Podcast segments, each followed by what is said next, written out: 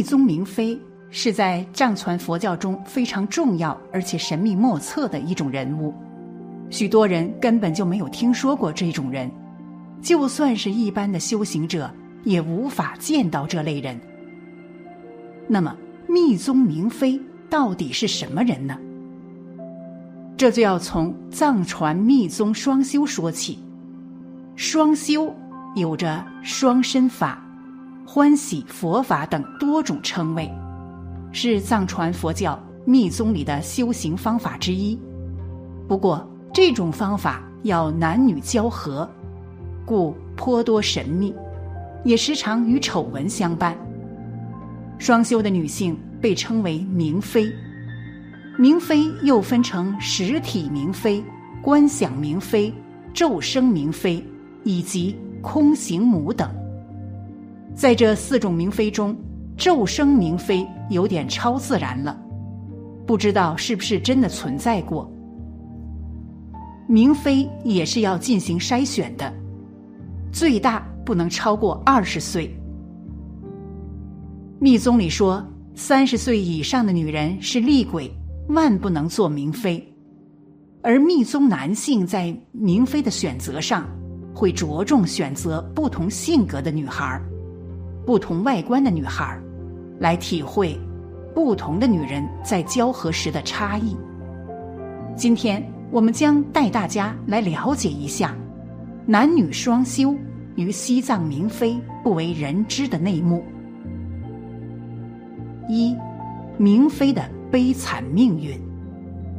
密宗当中的行者与异性的女弟子合体同修双身法，泛滥之极。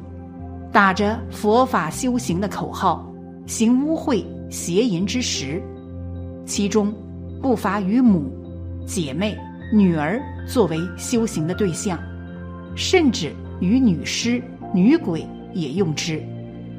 在这种打着宗教的旗号之下，无数的年轻少女被洗脑，与宗教之人行着苟且之事，其中大多选择长相漂亮。年轻貌美的女孩，明妃大多是一对一，也有不少是一对多。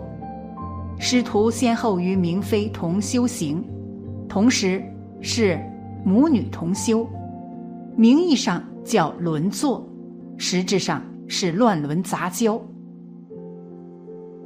宗教打着男女双修，会更快的达到成佛的修行，借此蹂躏。年少不更事的女孩，对于一个很年轻又没有性经验的女童来说，要去面对一个强壮的喇嘛，又善于双修、持久不懈的喇嘛而言，这无疑是灭顶之灾。但对于喇嘛追求寄身成佛而言，牺牲明妃的生命是必要的。这在许多有名的喇嘛来说。他们闭关的地方，往往后山会有一块坟地，专门埋葬这些明妃的尸体。不论这个明妃女人的身体多健康，但只要被懂得采阴补阳的喇嘛双修过，没过多久就会耗尽元气，不是病死就是暴毙而亡，有些甚至一个晚上就会承受不住而亡。记得以前大陆有一位师兄，在学正法以前，曾经在密宗道场学密法，在陈建民的道场里修行。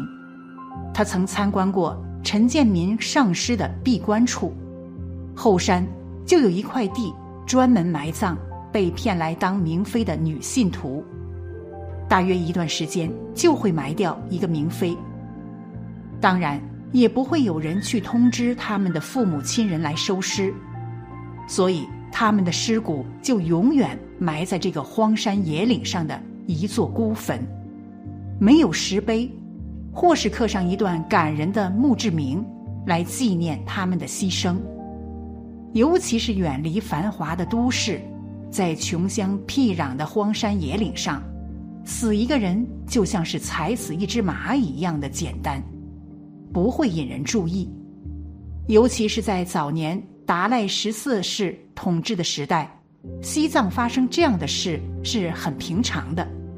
只要农奴还不起高利贷，就要拿农奴的女儿抵债，最后这女儿送去喇嘛庙里，下落不明，也没人知道她的下场如何。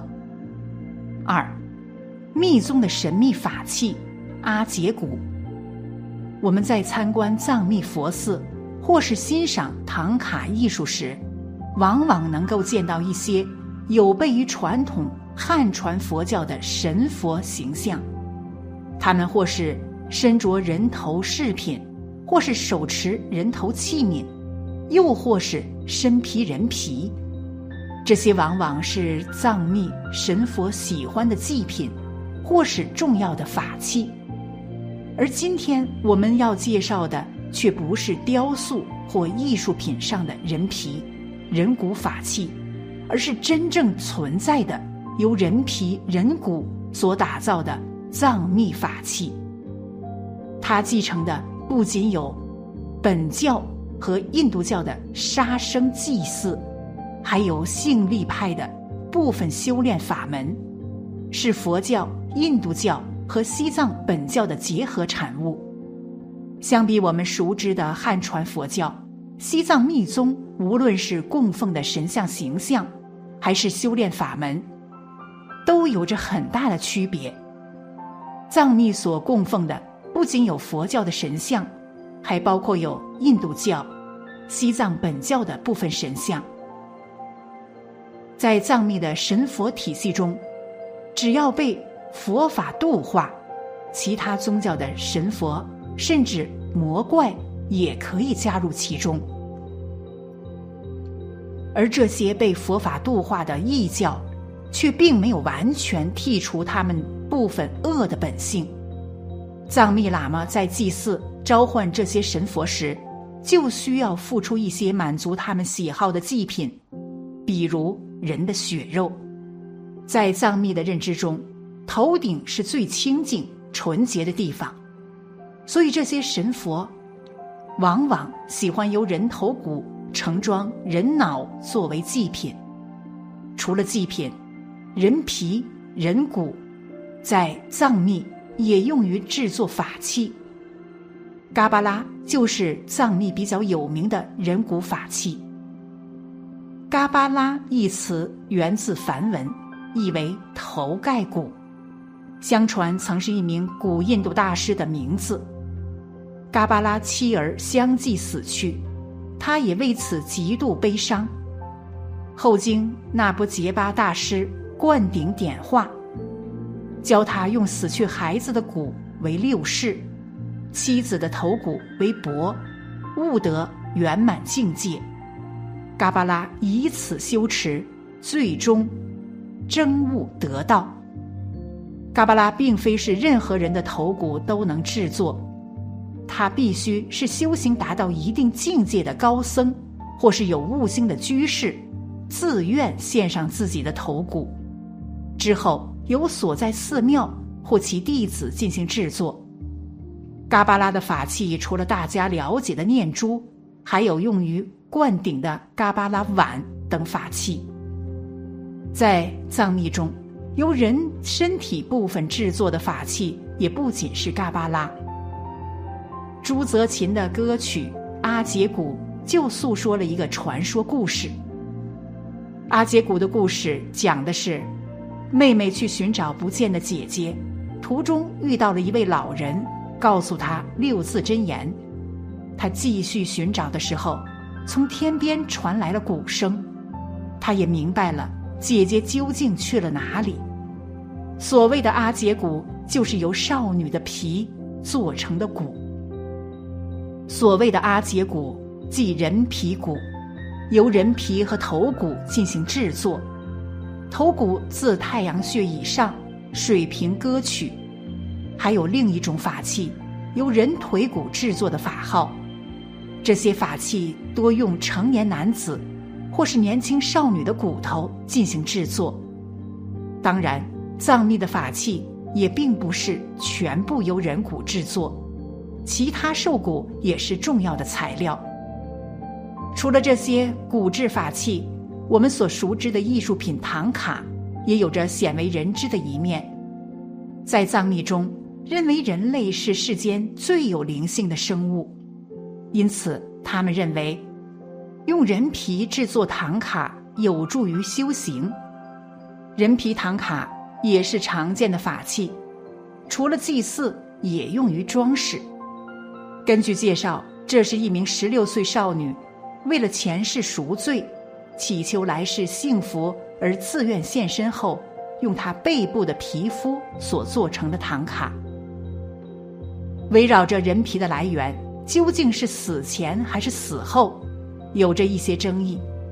有的人认为这是为宗教信仰献身的产物，有的人认为这是杀死敌对势力后制作的东西，有的人则认为这是古代。剥削者对农奴的残忍伤害。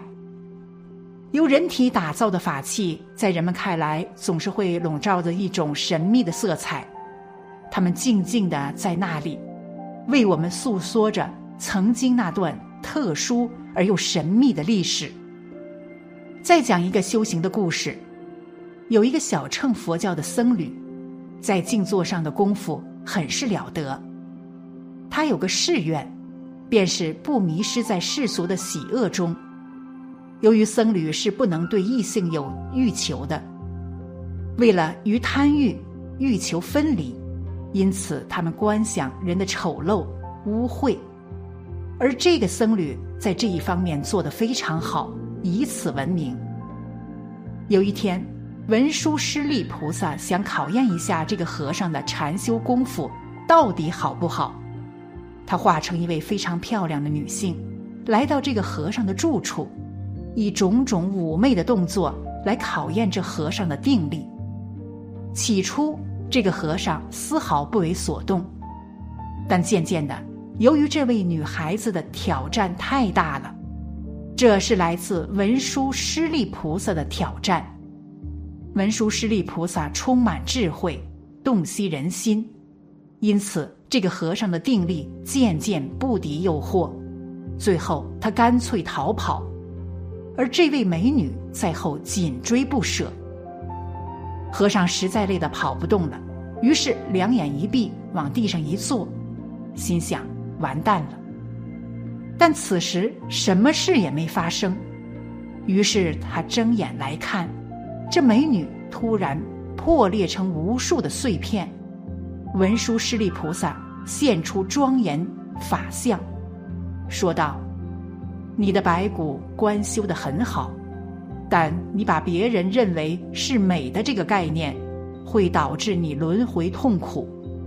如果你把别人当作是丑的，那你仍然是个概念，这概念会使你无法觉悟。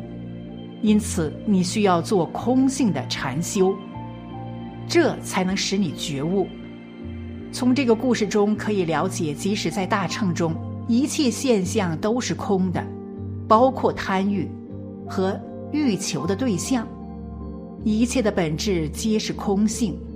而在金刚乘中，认为一切既然是空的，也就没有什么东西可放弃，该放弃；没有坏的东西要抛弃，也没有好的东西要掌握。因此，一切都是平等的。空性的，在这样的基础上去看，欲望也可继之从中修持的，因为贪欲的本质也是空的。在金刚秤中，并不是教你如何在欲望行为中羞耻，或在实际的性行为中羞耻，而是教你去认识什么是欲望的本质，去了解。贪嗔痴的本质是很重要的。佛说：“如我此说，名为佛说；不如此说，即波旬说。”这一句话可以说是简薄变异的圣旨。这是佛在告诉我们：一切说到淫是佛法，行淫即不断淫心，能得到的，没有任何理由。即非佛弟子，乃剥削魔众，毫无疑问。